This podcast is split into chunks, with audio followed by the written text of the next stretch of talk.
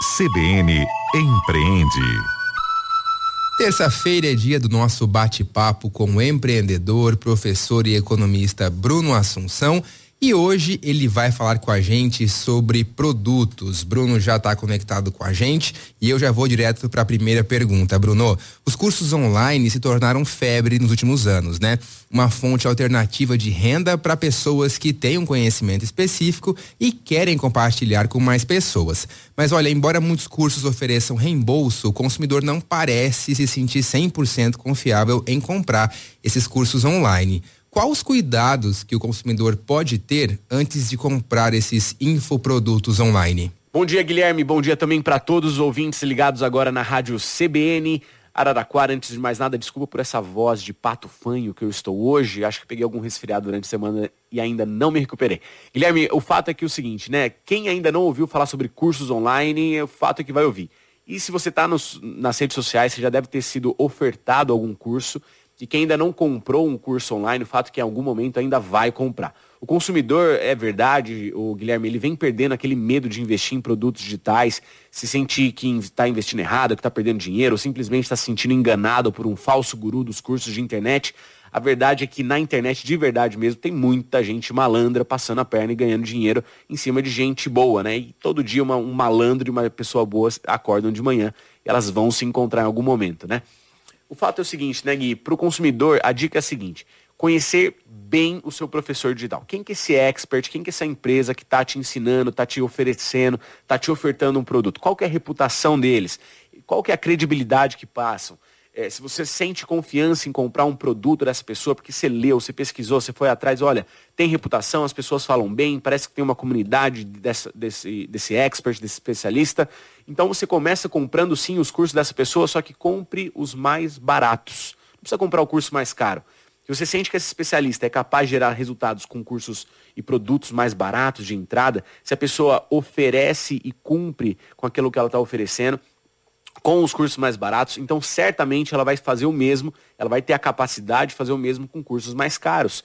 Então, se o especialista, o criador digital, ele cuida dessa porta de entrada, desses cursos de entrada, certamente vão cuidar de todo o resto. Você vai ter excelentes, né, bons resultados com os cursos mais caros também. Então, ao invés de começar comprando um curso caríssimo de alguém que você conhece e depois acabar se arrependendo, comece comprando os cursos mais baratos e vá conhecendo os produtos, o funcionamento e a dinâmica desse expert por dentro do curso. Boa, Bruno. E para o empreendedor, além de gravar videoaulas, vender os e-books, mentorias também, né? Quais outros produtos mais baratos ele pode oferecer para o público? Olha, Gui, existem mil e uma possibilidades de produtos online, né? Você pode vender uma aula avulsa ao invés de vender um curso completo de dois anos. Basta você, então, de repente, fragmentar o seu curso em poucas aulas você já vai conseguir criar um novo produto, oferecer um novo produto muito mais barato para as pessoas poderem te conhecer. E ainda conseguir ganhar dinheiro assim, né? O fato é que ao ofertar algo online, você já vai precisar ter uma presença online, ou seja, é preferível que as pessoas já te conheçam como um especialista na área. Isso você vai trabalhando ao longo das semanas, dos meses, né? Muitas vezes essa percepção de especialista ela é construída com o conteúdo gratuito que você oferece, né? Quanto melhor você é, for, né, quanto melhor forem os conteúdos que você oferece gratuitamente, mais autoridade você tem, mais fácil também será de vender. Vou dar um exemplo aqui de novos produtos que podem surgir através das mídias e plataformas digitais. Que tal então vender o acesso ao Close Friends do Instagram?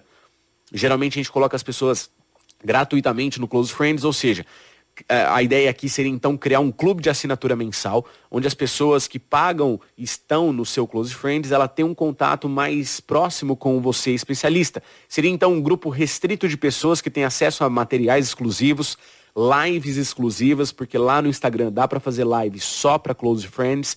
É, você pode entregar também dicas exclusivas, prioridade de resposta. É sim um grupo de pessoas um pouco mais restrito que você pode cobrar para elas estarem ali. Certamente, quem não tem dinheiro para investir num curso completo seu, mas gosta de você e do que você, do que você oferece, vai querer ir além daquilo que você está mostrando gratuitamente. Então, sei lá, cria 10 vagas, não cria algo para todo mundo, né? Cria 10 vagas, cobra R$ 9,90 por mês, já são 100 reais por mês. Cobra, sei lá, R$ 19,90 dessas pessoas que estão nas 10 vagas, e já são 200 reais por mês. Faça as contas, né? 50 vagas no seu Close Friends por R$19,90, eu acho que dá mil reais por mês, não é isso? Se você acha que tem esse público que vai se interessar por um conteúdo mais exclusivo, então é hora de investir num Close Friends pago.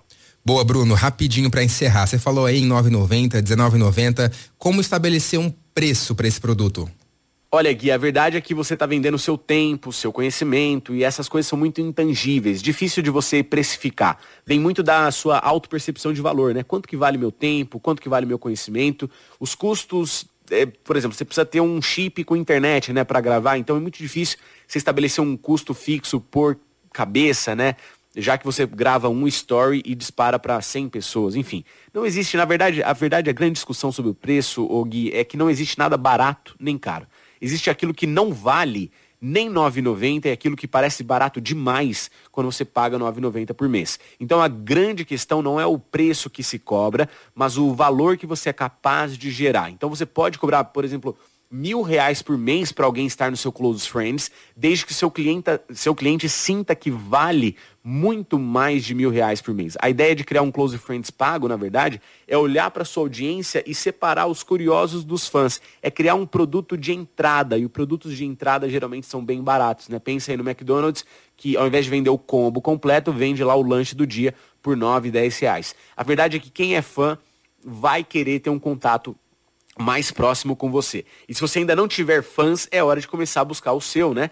Mas a gente pode falar de como criar fãs, por exemplo, na semana que vem, Guilherme.